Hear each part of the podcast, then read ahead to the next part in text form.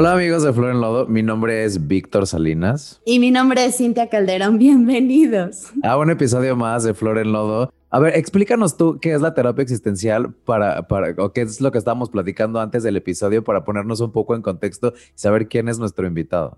Bueno, es, apenas estoy estudiando, estoy estudiando una maestría en, terapia existencial y, y, es increíble porque traen así conceptos súper locos.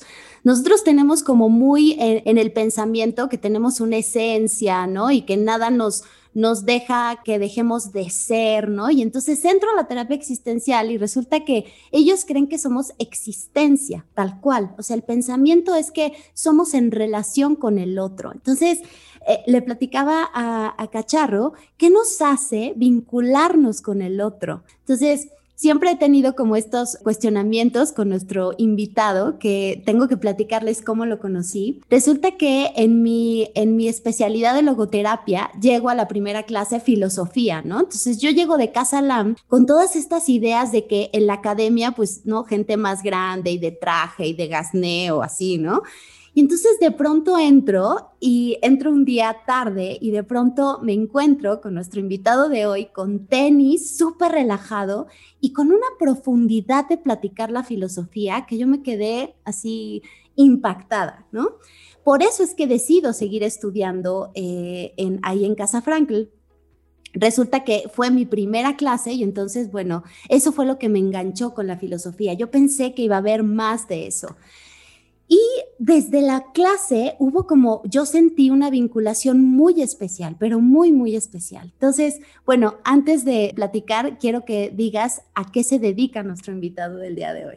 Bueno, nuestro invitado del día de hoy es Juan Castellanos, que es el presidente de México de la Asociación Latinoamericana de Psicoterapia Existencial y obviamente terapeuta existencialista. Y no solo eso, nosotros aquí siempre en Flor en Lodo invitamos a la gente siempre a pedir ayuda y que es obviamente todos... Eh, si tenemos la posibilidad de estar en terapia. Entonces, no solo eso, Juan es el terapeuta de Cintia. Entonces, este, bueno, hay que predicar con el ejemplo, ¿no? Un poco. Bienvenido, Juan. ¿cómo Bienvenido, querido. Con esta presentación me siento como, ¡wow! bienvenido, bienvenido. Yo entré un poco en shock cuando me dijeron esto de que para entonces la terapia existencialista no hay como esta idea romántica de del alma y de somos nuestra esencia y, y justo es lo que platicábamos antes de empezar. Entonces, ¿qué es lo que nos hace ser? O vincularnos con el otro. Está muy bonito pensarlo así porque más que decir que no haya una esencia, ¿sabes? Como por, algo, ¿sabes? Como Víctor tiene una victoricidad, Cintia tiene una cinticidad, ¿no? Tal. Hay una frase de Sartre que dice, la existencia precede a la esencia. O sea, no es que no seamos algo, es que en la vinculación con un otro, eso que somos es potencialmente transformado el ejemplo más, más fácil es el amor, ¿no? O sea, yo de repente voy en, ¿sabes? Como voy en la calle, me encuentro con una persona, yo ya era, ya, ¿sabes? Como ya construía mi pensamiento y esa persona es como si agarrara mi corazón, lo transforma, lo hace que se lata más fuerte, ¿no? Tal. Es como, y de repente me doy cuenta que empiezo a hacer cosas que no habría hecho, me meto a mundos que jamás me habría metido, o escucho música que jamás habría escuchado. O sea, es como, pero es como colores, ¿sabes? Como, entonces, esa es la idea de, los existencialistas. No es, no, es, no es tanto que no haya una esencia, es que quizá nos tenemos que dar cuenta que nuestra esencia es una fotografía en la gran película de la vida. Si la, si la dejamos ahorita, la podemos resguardar, pero, pero cuando le metemos el carrete a, rodar, empiezan a aparecer formas, colores, imágenes, ideas, texturas, y el mundo se vuelve mucho más rico. Y justo lo que le decía, ah, perdóname, cacharro, justo lo que le decía a Vic es que uno no se puede como tener en teoría lo que somos. Tendemos mucho a decir, es que yo soy Cintia y soy A, B, C, D, ¿no? Y lo que aprendí en esta corriente es que en realidad somos en relación con el otro. Si yo no puedo decir que soy una mujer amorosa si no soy en relación contigo que soy amorosa. ¿Cierto, Juan? Es totalmente correcto, porque al final, es que al final a mí por eso me gusta pensar que nosotros somos una respuesta a la gran pregunta. Y la gran pregunta es una. O es como, ¿quién quiero ser? Les comentaba ahorita, por ejemplo, cinco y media de la mañana, se despierta, se despierta uno de mis hijos. Es como me dice, papá, ¿tele? Es como, porque ayer se quedó picado viendo esta película, ¿no? O sea, la, de radio. Y entonces me dice, papá, ¿tele? Y veo sus ojotes así enormes mirándome al pie de la cama, así con una ilusión tremenda. Cinco y media de la mañana, yo no hay forma posible que, o sea, que abra tantito el ojo porque me acuesto como entre la una y las dos, ¿no? Entonces, cinco y media, o sea, no sé ni, ni, ni cómo me llamo, pero veo sus ojotes enormes, ¿no? Y una carita preciosa que está al pie de mi cama y digo, obvio sí, obvio no los damos, palomitas, ¿sabes? Como, ¿qué?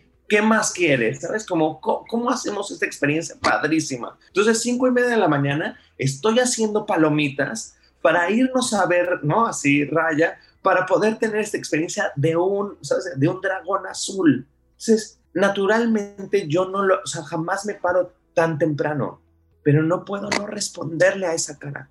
O sea, no, no, no hay manera de que no haga palomitas a las cinco y media de la mañana, aunque palomitas no sea un buen desayuno, pero es un buen desayuno de viernes, ¿no? Tal. Entonces, esa es la gran pregunta de la vida. Llega alguien y te interpela. Y cuando te interpela, tú respondes. Respondes siendo ¿no? una mujer amorosa o respondes siendo una mujer muy osca. Respondes siendo como una mujer muy distante, muy cercana, muy fría, ¿no? Tal. Porque Cintia no es algo si estás haciendo algo todo el tiempo, sabes cómo está, está haciendo un diálogo. Y creo que cuando lo vemos así, que somos diálogo, hay muchas cosas de nosotros que nos han dicho, tú eres bueno, tú eres malo, tú eres inteligente, ¿no? Tú no eres tan inteligente, eres bonito, o eres bonita, o ¿sabes? Como, pero eres bonito, eres bonita, eres guapo, eres inteligente, eres, ¿sabes? Como en relación a otro. Soy alto en relación a los que son más chaparritos que yo pero soy muy chaparrito. Si me ponen a un basquetbolista como al lado de mí, bueno, soy prácticamente un midget, ¿no? Con ellos. Entonces, como, esa es la idea, que todo, y ahí lo teníamos, voy a decir nada, son seis, pero hay Plaza Sésamo ya no los decía en los 80, ¿sabes? Como era este viaje de cerca, lejos, lejos, dependiendo de qué, cerca, dependiendo de qué. Entonces, lo que nosotros queremos marcar con muchísima fuerza es, no poseas lo que eres, más bien sé siendo lo que eres. Empieza, empieza a ver cómo los otros te interpelan y te hacen dar respuesta. A veces la misma de siempre. ¿Sabes? Como, pero ¿por qué hemos dado la respuesta por 30, 40, 50 años? No necesariamente tenemos que seguirla dando. Lo malo es que jugamos el juego y ahí por eso Sartre es un, un gran exponente. Dice, jugamos el juego de la medusa. Mi mirada nos hace piedra y queremos que Víctor siempre responde de la misma manera y Cintia siempre responde de la misma manera. Y eso es un poco falaz. Claro, porque todo el tiempo estamos cambiando. Me encanta, me encanta esta idea de que somos, de que somos una respuesta a la gran pregunta y a todos los demás. Y justo, o sea, como que ahora entiendo lo que me decías de que somos en relación al otro. O sea, yo voy a responder a los estímulos que tú me des y obviamente no harías, o sea, no te levantarías a las cinco y media de la mañana para ver una película por nadie más que no fuera tu hijo, ¿sí me explico? Exacto. Me encanta. Ahora dime una cosa.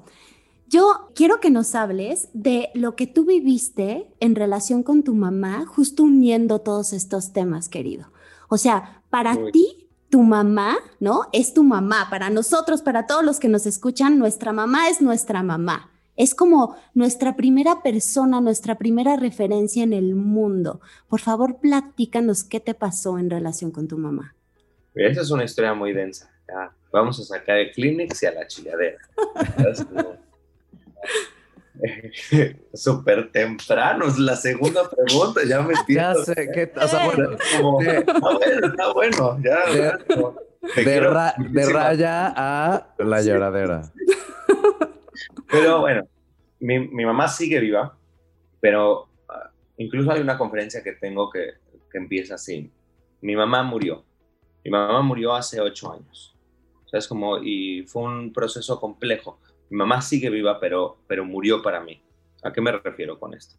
Mi mamá, pues como muchos, o sea, como, como bien tú lo dices, como, o sea, era mi, ¿sabes? Como mi referente, sea, como tengo una relación muy buena con ella, ¿sabes? Como éramos súper cercanos y tal. Y tuvo un accidente, se cayó de las escaleras, estos accidentes tontos de que te pisas la valenciana del, ¿no? Tal, y mis papás les encantó, ¿sabes? Como meter su casa de mármol y se reventó for good, ¿no? estuvo en el, en el hospital, estuvo casi como cuatro meses, cuatro meses y medio en el hospital, terapia intensiva un buen de tiempo, bla, bla. Y la que despertó se parece a ella, o sea, se parece un buen a ella, pero ya no era ella. ¿Sabes? Como yo, yo siempre he pensado que mi mamá era una mujer como súper fuerte, como súper entrona, re intensa. El día que tiene el accidente iba, iba saliendo de la casa a hacer su segunda maestría. ¿Sabes? Como, entonces, eh, estudiaba un buen, era una mujer súper apasionada con la vida, ¿no? Muy amiguera, muy fiestera, muy, ¿sabes? Como muy chupadora, ¿no? Tal. Entonces, en ese sentido, era un alma padrísima. Y cuando se va a Narnia y regresa, eh, pues la, me la cambiaron. O sea, era como una niña, era como una mujer como súper insegura, tuvo un problema como de los nervios de la cara y entonces tenía muchísimos tics, ¿no? Entonces, como tal, hablaba diferente, caminaba diferente, pensaba diferente. O sea, es ahora una mujer súper osca. Se, se vuelve raro cuando tienes que pasar el duelo de de la muerte de un familiar, por ejemplo, en este caso de mi mamá, tienes que pasar el duelo de su muerte y ella está ahí, pero ya no está ahí. O sea, es como, lo fuerte de, de este caso es que han sido ocho años de intentar vincularme con ella. Lo que yo incluso le digo a mi terapeuta constantemente es, el grito que, que sale de mi, de mi corazón es, ¿dónde estás? Es como, ¿por qué no, te, por qué, ¿por qué no estás ahí? Como, ¿Por qué está tu cuerpo? ¿Por qué? ¿Sabes? ¿Por qué pareciera que estás ahí y no estás ahí? ¿Y dónde estás? Y entonces se vuelve, se vuelve complejo como la idea de vincularme con un, ¿sabes? Con un vehículo como ella, pero no es ella. ¿Sabes? A la mujer que yo más amaba en el mundo, se me murió y no se murió. Este punto a mí me ha dado como mucho que pensar, como Pienso, por ejemplo, en los, ¿sabes? Como en los hijos que se van de casa, ¿sabes? O que cambian, o que la gente, la gente se transforma, o parejas que de repente dicen, ya no puedo estar contigo, no porque, no porque te haya sido infiel, o por, no, no porque haya otra persona, simplemente ya, o ya, ya no puedo estar contigo. Cuando se nos muere la gente y no se va. Y lo difícil que es, es, a ver, un proceso de duelo siempre va a ser difícil, pero el proceso de duelo cuando hay alguien ahí y lo que quieres es agarrarla y decir como, ¿dónde estás? Y no está. Y me preguntaba Víctor, ¿cómo puede dejar de ser tu mamá si es tu mamá? Y, ahí está. Es que creo que justo ese es el, lo, lo fuerte como, bueno, o mínimo lo fuerte para mí en este caso. Y creo que al final, abrazando lo en lo que yo creo y tal, pienso, pues es que ella no era algo. Actuó, actuó de esa manera 60 años. Se vale que ya no sea esa. Pero yo la quiero así. Así me gusta. Es como, y cuando no es, no me gusta tanto. ¿Sabes? Como, no me cae tan bien. Al paso de estos ocho años ah, he, he intentado, ¿sabes? Como hemos intentado buscar nuestra relación, ¿no? Como de otras formas, pero pero creo que el juego de la medusa lo hacemos constantemente porque queremos que el otro, ¿te acuerdas? En la primaria, salías de la primaria, ahora ya no se hace, pero en nuestro tiempo, que ustedes y yo somos súper contemporáneos, entonces ustedes seguro que lo hicimos, ¿sabes? Como le hacían la carta que decía, nunca cambies, ¿no? Mira, eh, eh, a ver, es, es, es, una crueldad, eh, es una crueldad infantil, porque si no cambiáramos, yo seguiría siendo un babotas de 12 años, que oh, qué bueno que cambié, gracias Dios, pero cuando nos decíamos nunca cambies, es eso, es intentar sostener por un momento chiquito así de, no te me vayas, porque si cambias, me obligas a cambiar. Que eso es un poco como el rollo con mamá, que ella haya cambiado, me obligó a cambiar y yo no quería cambiar. Yo quería que ella se me hiciera viejita así y románticamente decir, fuimos un equipo toda la vida. Y sin embargo, fuimos un equipo pues como 30 años. Obviamente me o sea, me ha movido muchas cosas escucharte ahorita y siento que, que todos, obviamente no, o sea, no es, no, no en esa medida, pero, pero qué difícil es como deshacerse de las ideas de, de la gente que amamos, ¿no? Obviamente al escuchar tu historia, yo en lo primero que pienso es en mi mamá y en mi papá, ¿no? Y en esta imagen que yo tenía de ellos cuando era niño y como cuando vas creciendo y vas cambiando, de pronto es muy difícil darte cuenta que, que ni tú eres la misma persona, ni ellos siguen siendo las mismas personas y, y, y que está bien, pero, pero que a veces los sentimientos no son los mismos. Mira, esto, no te lo sabes, pero hay una parte que platicé con mi papá hace no mucho tiempo, justo de esta situación, porque también él, o sea, yo hice una conferencia en ese sentido y tal, y me dijo algo que me acomodó mucho y que creo que es ahora como lo que me está ayudando como a intentar transformar mi relación con ella, porque me dijo, si nosotros pensamos que amamos hoy, o sea, de la forma que amamos hoy, es de la forma que amaremos siempre, es muy pobre. Te amo hoy para amarte mañana para dar, ¿sabes? Como porque él dice, el amor, el amor no es, no es posesión, el, el amor es como amusement, ¿sabes? Como ese, como de, wow, ¿no? Como de, ¿cómo lo hiciste? Es como, por eso los niños, o sea, los hijos es muy, ¿sabes? Como es muy padre verlo, porque es como de todos los días de, ay, ahora camina, ay, ahora habla, ay, ahora se despierta temprano, o sea, todo el día te están haciendo así como, ay, ay. Me dice, si tú piensas el amor más como es Como, como dejarte impactar, como dejarte mirar. Entonces, claro, se murió la anterior, pero ¿cómo te impacta esta? Y la neta es que veo que hay cosas bien chidas que ahora tiene mamá. Es una niña y juega. Y entonces es traviesa y se enoja y hace berrinche. Es como mis hijos. ¿Sabes? Como entonces se vuelve padre, como ahora una nueva forma, porque yo mamá, mi mamá era Superman, ya no es Superman, ¿no? Ahora, ahora es una niña y, es, y eso lo hace distinto. Entonces, quizá lo que, ¿sabes? Esta película de Adam Sandler tiene razón, la de 50 First Dates. Quizá la única forma de enamorarte no es enamorarte hoy y que me dure el resto de la vida. Quizá la única forma de enamorarte es enamorarte hoy y que se te olvide y de enamorarte mañana y que se te olvide y enamorarte pasado. Porque es una chamba. Porque tengo que chambear para enamorarte todos los días. Se vuelve un concepto romántico, pero se vuelve como más tangible cuando dices, estamos cambiando todo el tiempo. O sea, si tengo una pareja y nos enamoramos hoy, no me alcanza para que me dure toda la vida. Aun cuando haya ido como a una iglesia a jurar amor eterno, ¿sabes? Como, o lo haya hecho con Juan Gabriel, o sea, es que eso no importa. Entonces, como, el punto es como, si, si yo no, si no, yo no chambeo en mi relación para que me ames todos los días, para que yo te ame todos los días, estoy hablando de pareja, estoy hablando de hijos, estoy hablando de amigos, ¿no? Entonces, ve la pandemia, ¿Cuántos de nosotros, nuestra relación, después de un año y pelos que llevamos, ¿no? Como separados, nuestras relaciones han flaqueado muchísimo porque no estamos regando la plantita, porque no nos está interesando mucho. Entonces, me gusta este nuevo concepto de amor, más como, más como algo, o sea, es como un ejercicio que se hace, más que, que ideas fijas de tú debes de ser eso, porque yo necesito que tú lo seas para mí. Sí, no es un amor muy egoísta, creo. Sí, ya nos vamos a amar para toda la vida porque tenemos que, sin el trabajo que implica, como dices, es una chamba de todos los días. Así es, así es. Ay. oye, una, tengo, una, tengo una pregunta. ¿Tus papás siguen juntos? Siguen juntos. Y eso ha sido también increíble como, como verlos, porque si te soy súper honesto, eh, yo pensé que no lo iban a aguantar. O sea, yo pensé que la idea del nido vacío, y probablemente si mi mamá no hubiera tenido el accidente, ellos no estarían juntos. O sea, el hecho de que mi mamá haya cambiado obligó a que mi papá cambiara, ¿sabes? Como, y entonces empezaron, se metieron a estudiar la formación en terapia existencial como, como una forma para nutrir su relación, ¿no? Entonces, le han cambiado un buen, la vida los obligó un poco como a replantearse y ahora tienen una relación increíble.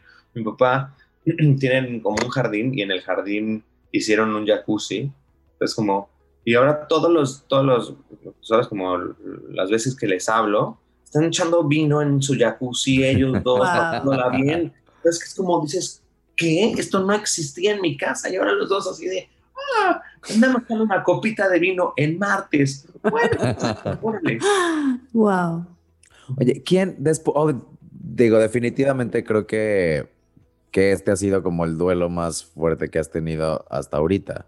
¿no? Lo que, lo que pasó con tu mamá. Sí, yo creo que sí. ¿En quién te conviertes después de esto? ¿Quién es hoy Juan? Pues ustedes andan duros, ¿eh? Este,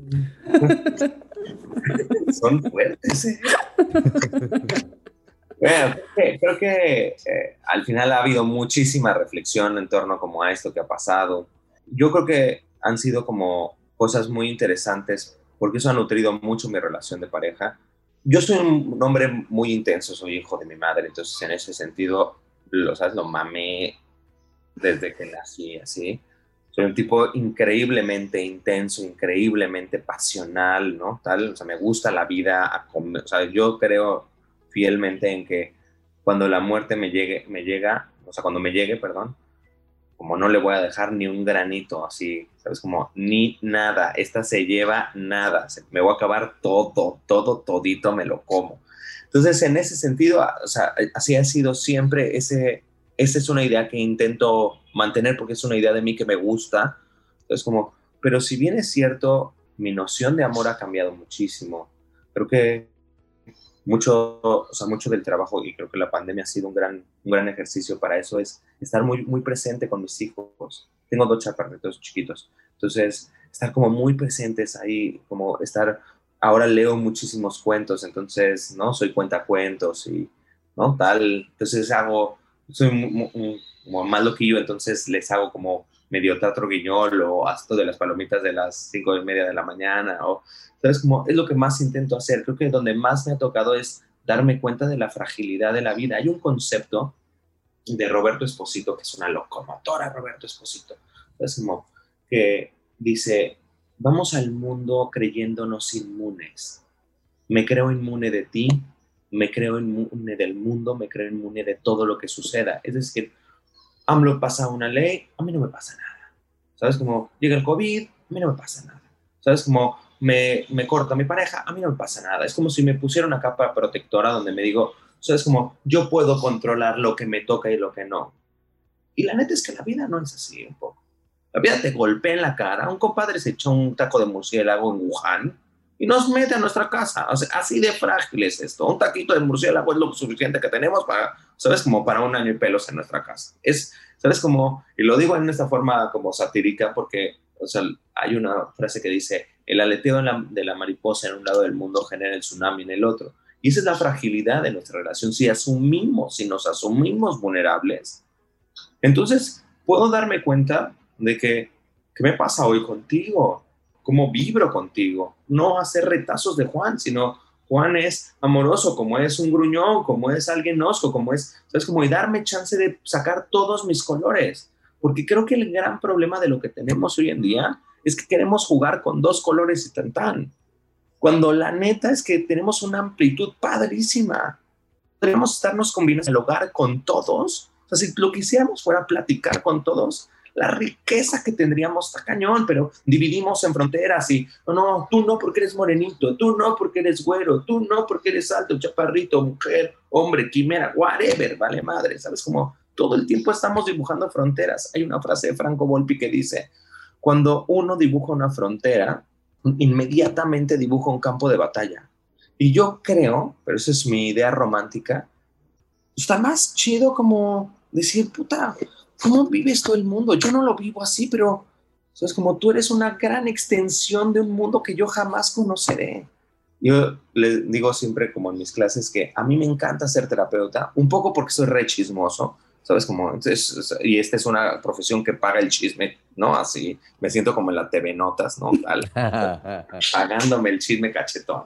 Entonces, como, pero otro poco porque yo me siento en la mañana en mi consultorio, ahora el consultorio virtual, ¿sabes? Como, a que, a que mucha gente me enseñe sus mundos, mundos que yo jamás veré. Entonces es como si todo el tiempo puedo rezarle a otros dioses, es como si todo el tiempo puedo amar a otras personas, es como si todo el tiempo puedo tener más hijos, es como si todo el tiempo puedo vivir duelos, sabes, como llorar profundamente, sabes, como pasarla mal. Y eso, Juan, eso hace que nos impliquemos, que un poco cambiemos, o sea, cada vez que nos relacionamos con el otro, cambiamos un poquito. Y eso para los que nos escuchan nos da miedo. Nos da miedo no cambiar, nos da miedo, pero si nos implicamos con el otro, vivimos con esa pasión con la que vives cada cosa. porque justo, o sea, tú escuchas a Juan en la clase y ves eso, ves pasión, ves, ves que se implica, ves que todo el tiempo está en relación, no solo con una persona, sino con todos. Y lo padre es que cambiamos juntos, es que no cambiamos solos. Eso es lo padre, que si tú y yo, o sea, por eso a mí el amor es un concepto que me gusta mucho, porque si tú y yo nos enamoramos, no cambio yo, cambia nuestra vida, para bien o para mal, ¿eh? O sea, hay veces que era mejor no habernos enamorado porque nos partieron el queso o no los partimos juntos, pero, pero no, no cambia solo. Lo padre es que seguimos protegiéndonos con una barrera simbólica de, no, no, no, no quiero cambiar. Todos cambiamos, todos podríamos, o sea, todos podríamos hacer este mundo mejor. Hay una serie que no hago cómo, cómo se llama, que se supone que la trama es que, ¿sabes? Como agarran un grupo de humanos, los mejores humanos, ¿no? Tal, y los llevan a, pon tú que Marte, a poblar Marte, y se espera una sociedad idílica, ¿no? Así, eran los mejores, eran los mejores de nosotros, y crean una sociedad igualita, igual, así, es más una distopía, ¿no? Que una utopía. Entonces, y dices, ¿por qué? Porque al final cuando te vas a otro lado del mundo, te llevas el mundo completo, completito. Es como todas las reglas. Entonces, ¿Qué pasaría si hoy que nos encerramos, no, no nos encerraron hoy, pero hace un año y pelos que nos encerraron en nuestras casas, nos pusiéramos a chambearle duro para decir, neta, neta, neta, sí podemos hacer algo más chido? O sea, neta, neta, neta, si le echamos ganitas, si le echamos ganitas, el COVID se, se radica como en, ¿no? Un par de meses, si le echamos ganitas. Pero ayer me platicaron que de repente una persona se fue a un rave de mil personas, ¿no? En, X lugar, de, ¿no? Cerca de la Ciudad de México. Es como, vamos a echarle ganitas juntos, compadres. Es como... Sí, unos encerrados y los otros en fiestas. Entonces, pero bueno, pero creo que ahí ya es la romantiquez de mi cerebro queriendo, sí, un mundo mejor. Por está bien, a mí me encanta, la verdad es que obviamente... Eh, o sea, la intención de Flor en Lodo es como poner al, al, servicio a nuestros invitados para que la gente los escuche, pero para mí son clases y yo me la paso tomando notas y, me encanta la gente que yo me moría de ganas ya por, por poder tener esta conversación contigo. Y yo creo que si la gente que nos está escuchando disfrutó la mitad de lo que yo he disfrutado este episodio, ya estamos del otro lado. Muchísimas gracias, Juan, por, por abrir tu corazón por abrazarnos con tu historia y, me encanta que hayas estado con nosotros. No, es un súper, súper placer. Gracias a ustedes por dejarme. Yo no esperaba como este fumo energético tan temprano en este día, pero bueno, así, ¿sabes? Como se pasó desde las cinco y media. hoy vendrá un día. Empezaste con Raya Flor en Lodo, a ver qué sigue. Viernes por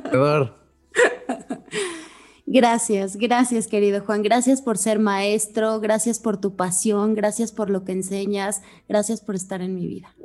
Mm, no, gracias a ti, quiero muchísimo. Y yo a ti. Bueno, muchas gracias amigos de Flor en Lodo, nos vemos la semana que entra en un episodio más. Mi nombre es Víctor Salinas. Y mi nombre es Cintia Calderón. Y no olvides, por favor, que estás aquí solo para crear y para vincularte con el otro, para ser tú. Gracias por estar aquí.